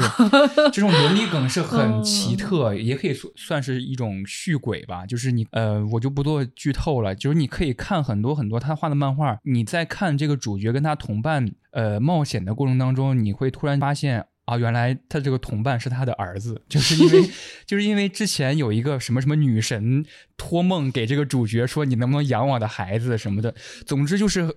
就是各种梦境，然后各种嗯奇特的，他也不太在乎关系合乎当代的这个伦理逻辑。就是我们说《封闭式车库》里面不是有很多这个黑色幽默嘛？他的黑色幽默其实就用到了一些反派的身上，就是有一些可能搞阴谋的，最后就是以一种莫名其妙的方式就结束了。然后有有些看上去好像比较严肃的一些角色，结果就特别喜感的就。掉到了另外一个 一一个位面里面，所以，但是你又不能说它是那种特别简单的那种，就是为了喜剧制制造了这种黑色幽默，因为正是这些特别小的插曲，就导致了这个主线它又往前推动，这个位面变得不太稳定了。然后你再回去看它最开始是是因为什么导致，其实就是一个有一架飞机。被这个 弓弓箭手给击落了，嗯，对对对，就是一个特别荒唐的事情，结果这个世界就毁灭了，嗯。嗯，荒诞也是一个非常重要的，包括我们刚才已经说过，就是六十年代，它这个时代是一个比较虚无，然后也无序，但是它的主题虽然荒诞，但是它还是在追求追求在天空中一些飞翔，还是追求的一些。美美对美的一种渴望吧，嗯，就也是这个科幻，我们喜欢科幻的这个魅力。对我这儿可以提一句，一个短片，他画的是一个同一个主角，就是封闭式车库那个主角，嗯，应该是发布在《金属狂笑》上面，然后收录在这个莫比斯漫画精选集里边。他讲的就是，呃，这个上校悬浮在空中，在读一本小说，很短很短，就一页还是两页。然后他读那个小说，就很轻松的状态，说啊，这本小说这儿写的还挺好，然后这儿写的嗯 挺无聊的，然后他就悬浮在那儿读，很悠闲。然后下一个开始展开一个故事，就是一个人一个信使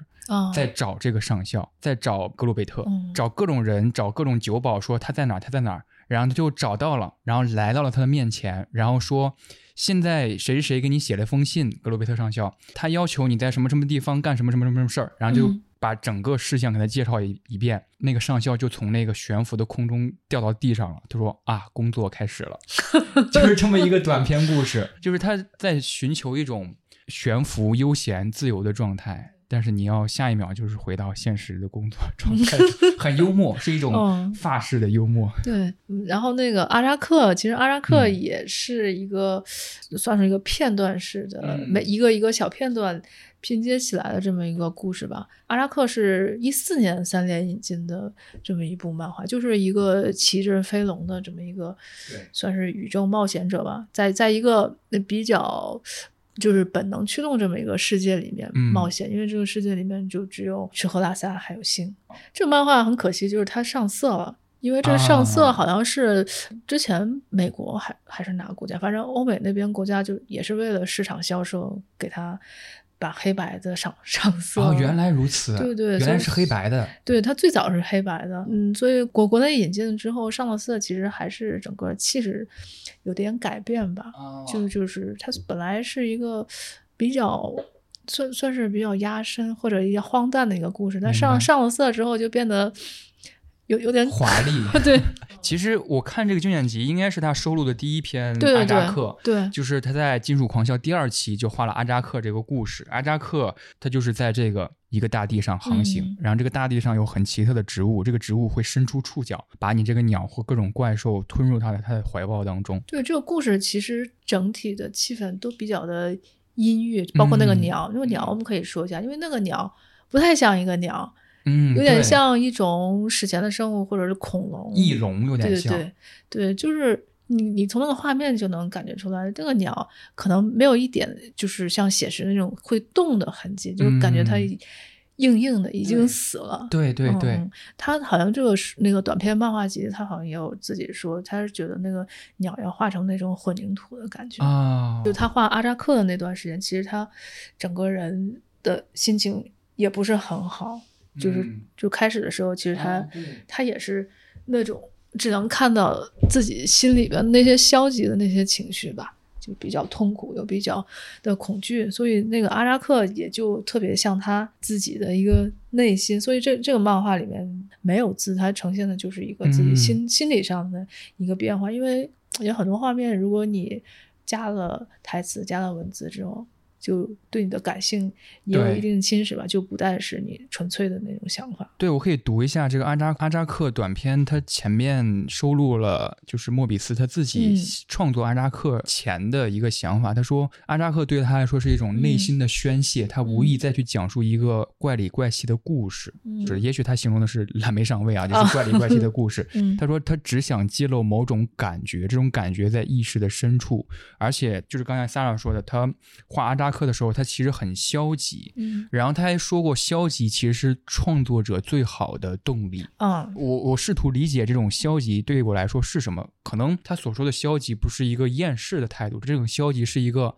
啊，我不要再怎么怎么样了，我要怎么怎么样了。这其实是一个动力对我来说，就是他无意在画让吉罗的漫画，他想要画莫比斯的漫画。嗯，对，其实现在就是我们也会看到很多。可能是由由一些消极的事件或情绪衍生出来的这个文学作品也好，或者是影视作品也好，就是他这些人的可能。他并不是因为自己身体上的一些病痛，呃，而产生我要去画这么一个东西，而是因为这些东西可以成为他的一个灵感的来源，把它表现出来的这么一种感觉。其实开始看阿扎克这个，就是他不是这个主角戴着一个帽子嘛，等于这个帽子还还挺有意思的。就是莫莫比斯后来他好像也也想要就是。画一个这个 外传，关于关于他这个帽子里面到底藏了什么东西？因为我我是最喜欢这部阿扎克，对阿扎克，安但是阿扎克其实没有什么太大的一个故事性。有点像公路片的那种感觉吧，但是空间呢，看久了你又会觉得它也不怎么真实，就是一个特别虚拟的这个空间，也特别接近这么一个梦境的感觉。最开始我说阿扎克狂想曲那个动画的时候，他就是说了嘛，说阿扎克它是一个系统，他在描绘的其实就像是阿扎克在那个以沙漠航行的一种状态一样。是我我的感觉也是这样，但是我。最喜欢的其实是硬卡什哦，你知道硬卡什的，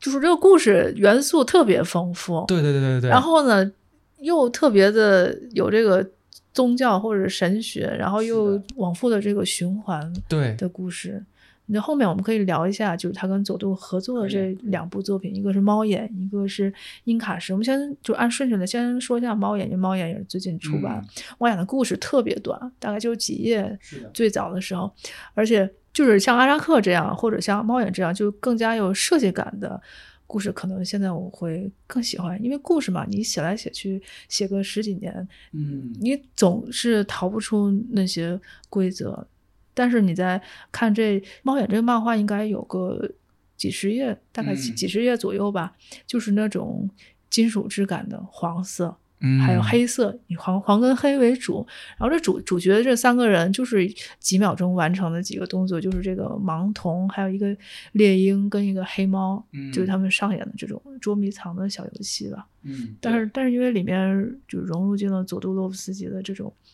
恶趣味，还有一些恐怖，有一点千皇电影的这种感觉。对对，其实猫眼刚才 Sarah 也提了，就是它确确实页码很少，看完时间是看得很快的，但是。看完之后总是眼倦，之后会想很多事情。嗯，就是佐渡跟他算是第一次合作的一个漫画吧。然后当时在前言里边有一个佐渡收录了一个佐渡的他的一个对于这本漫画的想法，然后和他跟莫比斯接触第一次合作很多感受。因为猫眼这个有一个背景信息是，他们创作了这个漫画之后，他为了反抗当时说漫画是工业这个啊这个理念。就把这部漫画免费发行，然后免费发放，然后后来就很有意思，肯定会被炒很高价嘛，就是好像几百欧、几百欧的炒，也是因为它太火了，太火了。对对对对。然后猫眼这个故事，其实刚才 Sarah 也提了，就是角色非常简单，就如果满打满算就三个角色，一个猎鹰，一个猫和一个盲童，挺有设计感或者是挺有想法的一点是在你翻阅的过程当中，左边。页面是一个固定的叙述者，就是这个盲童，他在对着天空说话，然后他对着其实是那个猎鹰，他在跟他发号指令，然后右面是一个连续的小故事，最后达到了某种完整。这个其实因为因为我自己不太懂建筑啊，虽然做艺术书，但是我真的不懂建筑。就是如果懂建筑，其实对莫比斯的漫画会有这个更好的一个。解读吧，其实它每个漫画里面都会对这个建筑上的一个设计有一个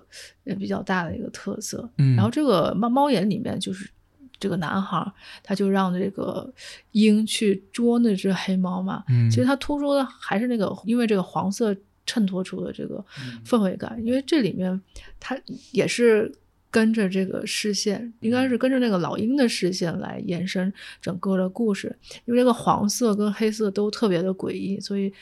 整个属于佐渡的那种邪门儿，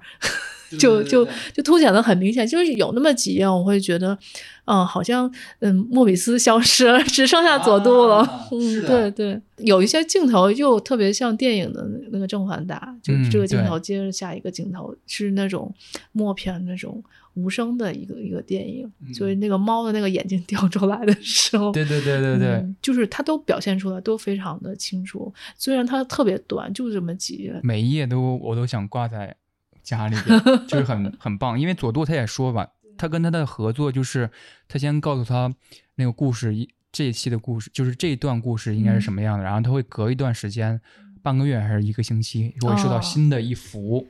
然后他说，每次收到那一幅，嗯，都非常喜欢。他跟那个莫比斯的合作就是这样展开的。因为他们两个，我觉得莫名有一点点的相似，就是，对，因为都比较的关注意识方面、意识方面的这这个核心或者内容吧。然后这个莫比斯虽然他。这个有无边的想象力，但是他又特别的喜欢一些恶趣味的东西，画的东西就很变态。印卡石里面更突出一些，嗯，印其实说到印卡石，还是要提到这个佐多洛夫斯基的《沙丘》的这个纪录片，对，嗯，因为最开始的时候，他就是将莫比斯第一个招到了这个组里面，对对对对对，嗯，然后这个纪录片。很有名，甚至我看有人评论说他有点担心，就是如果佐渡真的拍出来了沙丘，可能还不如这个纪录片有意思，因为这个纪录片是你可以完全把它看作一个呃具有非凡意义的一个失败，就是这个失败是是诞生出了很多很多后世的作品的，嗯。因为他当时佐渡想要拍沙丘，然后跟他的制片人说说我要拍这部作品。但是我要拍一个我的东西之后，然后那个制片人说没问题。先要找的画分镜的就是莫比斯。他说莫比斯这个人就是我要找的感觉。他招的所有人都是符合他感觉的人。他最先去，有人给他推荐说视效找那个二零零一做视效的那个那个人，他是在好莱坞视效界是第一头把交椅。去找这个人之后，然后这个人就。很摆架子，佐助就说 不是你，然后他他跟莫比斯后来去在美国的一个小的独立地下放映看了一个电影叫做《黑星球》，是那个卡朋特的，然后那个卡朋特当时那个视效叫欧班农，那个佐助就说就是他，我就要这个视效，然后他后来就是慢慢召集起来很多人，包括平克·弗洛伊德。去给他做音乐，他就完全吓人。对呀，去评课。达利，对，他就让达利去演那个皇帝，那个达利也同意了。那个达利同意的条件是说，你必须要给我一个那个一天一万美金的片酬，我要成为好莱坞最贵的演员。哦，后来那个佐杜就说，我给他一小时一万美金的片酬，他一定会成为有史以来最贵的演员。但是我只让他出演三分钟，就是那种。所以他召集起来这一帮人，然后开始做这个。他说。他认为会改变年轻人的世界的这么一个作品就是《沙丘》。呃，他认为莫比斯除了画得快，另外一个是画的准确。他能够，而且莫比斯就像我们之前说的，他画封闭式车库那个主角的帽子，他有很强烈的服装设计的理念。嗯，然后他这个服装设计理念之后，有一个很崇拜他的小弟，也是子辈儿的，就是那个雷德利·斯科特，就是。做异形的时候，邀请了莫比斯去做一些服装设计，然后他跟雷雷德利斯科特的关系，可能之后会我会聊一聊，就还挺有意思。雷德利斯科特把他奉为大师，奉为老师，但是他就是反正围绕在莫比斯周围的人都看不起雷德利斯科特，就是认为你这小子照搬莫比斯也不打个招呼什么的，所以他现在大家都记得异形，都记得星球大战，都记得银翼杀手，但很少人记得。印卡什很少人记得《漫长的明天》，就是莫比斯他的作品啊。其实那个就是这个纪录片，嗯，看完之后我就觉得，哇，这这个能拍出来才怪呢 太吓人！我要是投资人，我也不投这个。对对对，嗯，当时就觉得，哎，这个纪录片想的真是太太美好了。其实每一个就是我们看过的这种成功的影视作品，其实它都不是十全十美的啊。对，它肯定都有一点点缺陷，但它也不可能像这种是个个都是大神的这种配置。所以沙丘估计。做不出来也是他的宿命。嗯，是的。虽然没有沙丘，可是我们有印卡什，也有异形，有后面的每一部经典的科幻电影。我可以简单聊一聊印卡什这个我最喜欢的莫比斯的作品。就像刚才萨尔说的，为什么没了沙丘，有了印卡什呢？印卡什的。他的故事是佐杜写的，就是他们在当时就是招不到沙丘的投资之后，他跟莫比斯说：“既然沙丘我们办不成，为为什么我们不能把故事稍微改一改，然后创造出另外一个故事呢？”后来就是佐杜做了一个梦，就是当天晚上提了这个提议之后，做了一个梦，说我我在梦里看到了一个白色的石头和一个黑色的石头 在交融，然后感觉在忽悠人。对，我的宇宙开始打开了，然后这个东西。叫做什么硬卡，然后后来他说他在梦里边融，他进入了硬卡石的中心什么的，就是神神神叨叨的。然后他后来就把莫比斯叫来说，我们把沙丘的故事改一改，然后我们创造出一个硬卡石这样一个故事，然后这个硬卡石就开始连载。我为什么最喜欢硬卡石呢？一个是他。能够完整的展现佐杜他的想法。其实我在跟呃萨尔聊天的时候，我们也提到，印卡是真的特别特别多的沙丘的元素，包括里边有一个那个智叟，就是智叟就是一个。智人团的那种那个那个职业吧，很像沙丘里边，对，就是那个头上有个三角的那个，我已经忘记那个那个那个团体叫什么名字了。总之，他沿用了这个设定。还有那个硬卡石里面有那个训练机器人啊，就是训练主角打斗，然后提高他的战斗能力的一个机器人，就特别像沙丘里边就是培养保罗的那个机器人。说起来，沙丘。没拍好是宿命，是肯定的。嗯，其实那个纪录片里边还 谈到了一点，就是后来大卫林奇接手了嘛。哦，对，那个片子太难看了，简直 是。就是佐杜知道大卫林奇接手之后，他特别痛苦，说完了，大卫林奇是一个伟大的艺术家，他要 他要完成我的梦想了。然后，所以刚上映的时候，他不愿意去看。哦。然后后来是家人把他抬进去的。抬进去。对对对，他抬进去看了十分钟之后，他特别开心。他说：“因为这是个烂片，他说这个片子太烂了，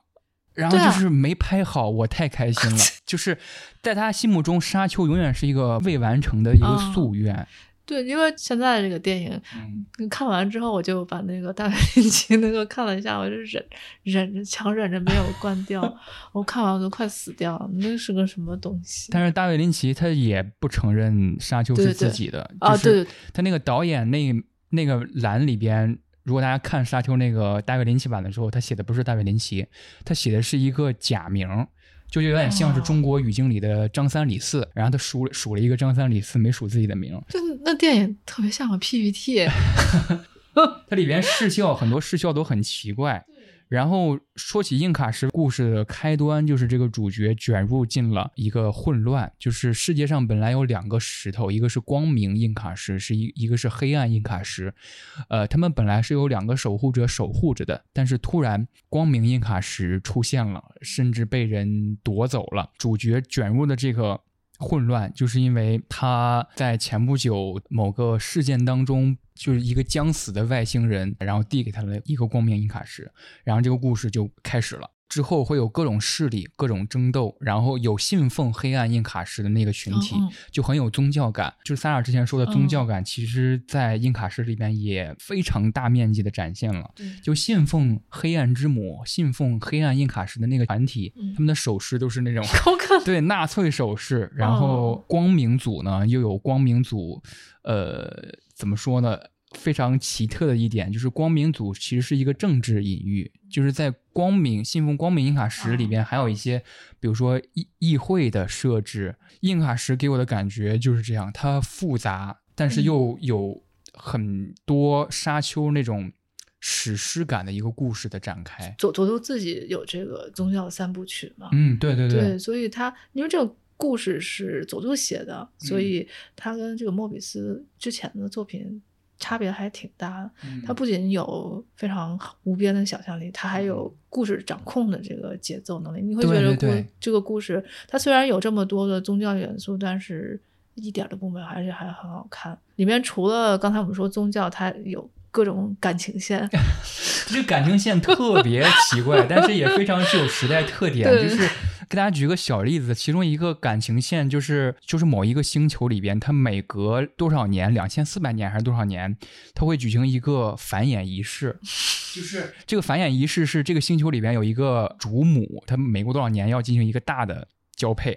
然后它会召集这个宇宙间所有星系的外星人，一个战士在这儿开始大逃杀，最后最强壮会跟他交配。就是这个情节是什么呢？这个主角靠着自己拥有硬卡石能力，然后他直接飞到了他那个交配的那个房间里边，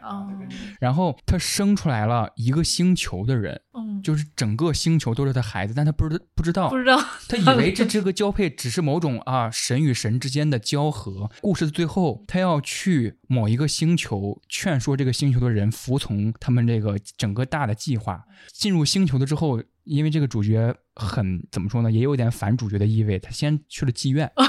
然后他先去了妓院，先先去放松一下，然后他放松一下。对，然后他一走进妓院，他愣了，他傻了，整个妓院的人全长着他的脸，嗯，就是女的就觉得好恐怖。然后他开始在这个整个星球漫游，发现整个星球都是自己的孩子。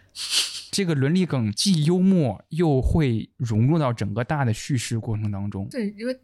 好歹佐助还是一个比较著名的电影导演嘛，对对对对对，就是他功力，我我觉得他写故事的功力肯定比莫比斯可能要稍微好一点点。因为莫莫比斯他虽然想写一个完整的故事，但是他每次对他每次呈现的还是意识流多一些嘛。是的，是的。然后这里面刚才我们说有呃，除了感情，还有这莫名其妙的感情跟冒险，也有呃，他很喜欢，比如说一些。政治跟哲学的一些元素，对，因为这个故事的元素这么多，然后他还把这个故事写的有趣吧，但但是呢，因为你知道这个故事也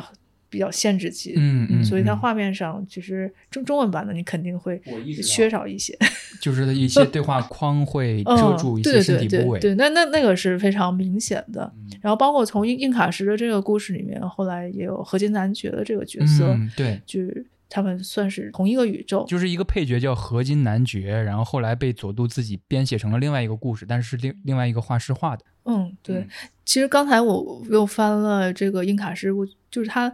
里面的这些。飞船或场景又特别像星球大战，对，尤其是有些那个飞船长得跟那个死星一模一样。是的，是的，就是有一个叫是就叫什么敌星还是什么，就是两个字的，就是具有非常震慑力的一个一个飞行器，就是很大的一个，甚至像是一个陀螺感觉的一个一个东西。然后印印卡石里刚才也说，就它有一些这个分镜，也是把这个人摆在中间，颜色，你知道这个这个漫画颜色是非常鲜艳的，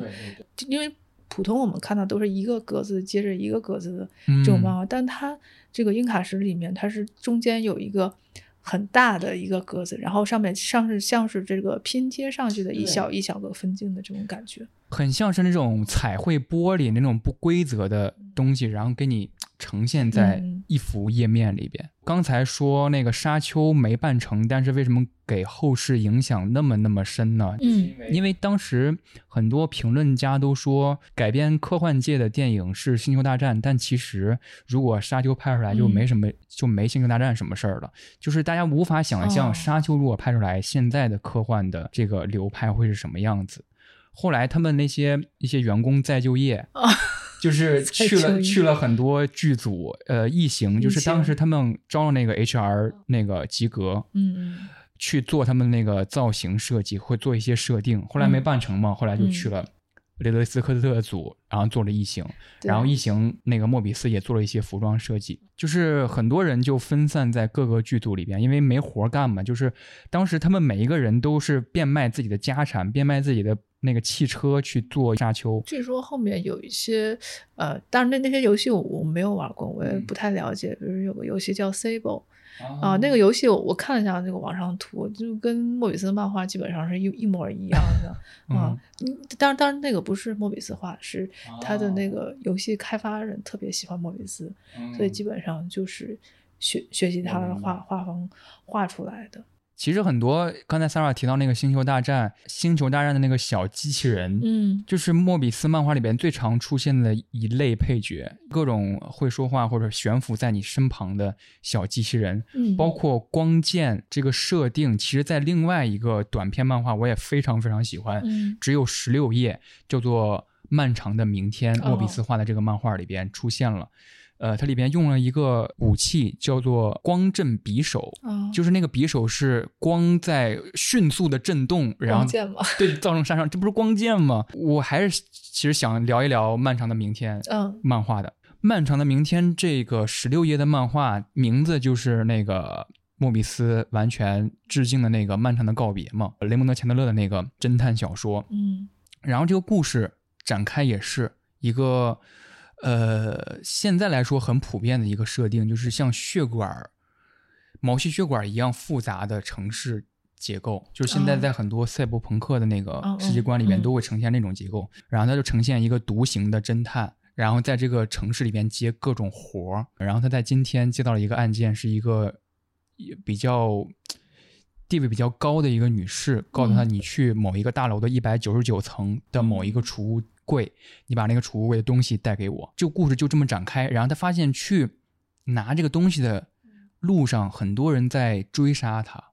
然后他拿完这个东西回来之后，发现他委托他的这个人，这个女士已经死。这个故事慢慢展开，又后来有了新的反转。这个女士又没有真正的死亡，就是蛇蝎美人嘛。哦，就是她是另外一个外星人幻化而来。然后这个故事就在一个。很萧瑟，看似结束了的状态下结束了。然后最后这个主角，呃，穿着一个大衣，勒紧了一下大衣，他在这个城市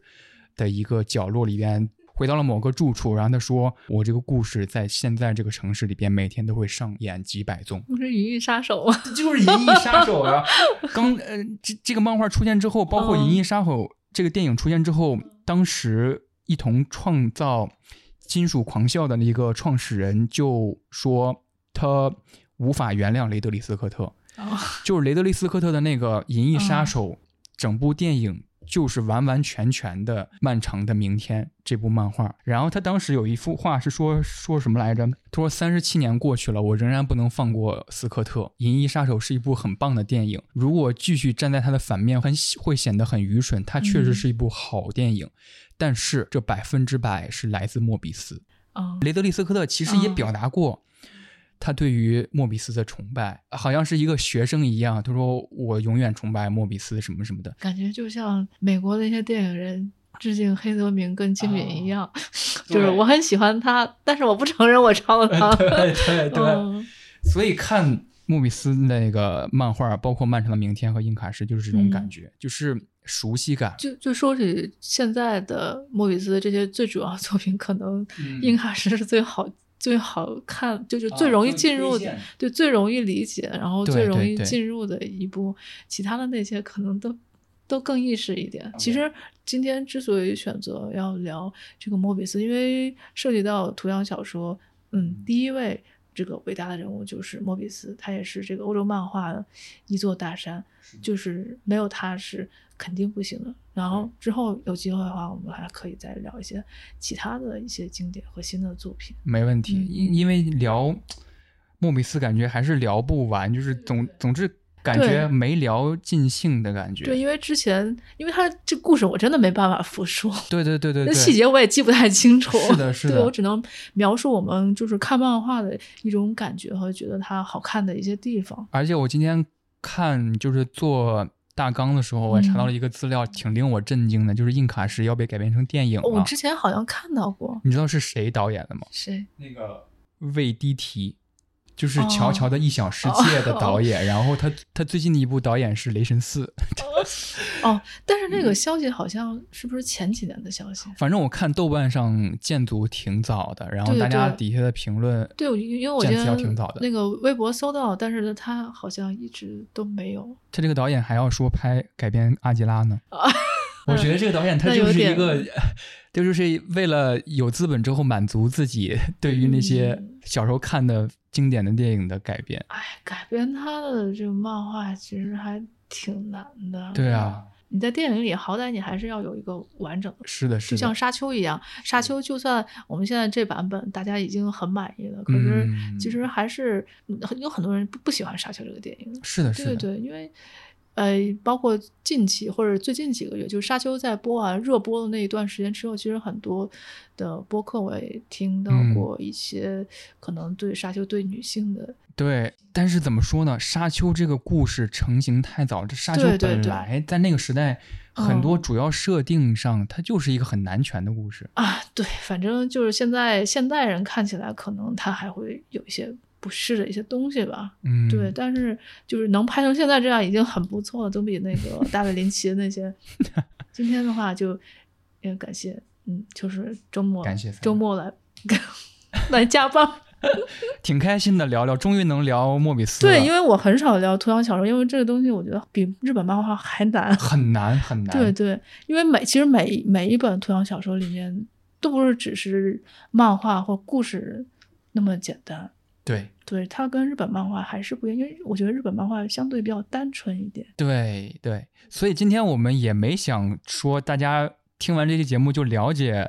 熟悉莫比斯了。我觉得我们俩聊天能够给你启发一点点兴趣，让你去亲自去看一看。对，就是如果你喜欢他这种感觉，你就可以自己去看一下，嗯，就可以了。嗯嗯，是的。OK，好，谢谢。好的，今天就先到这里了。下期再见，拜拜，拜拜。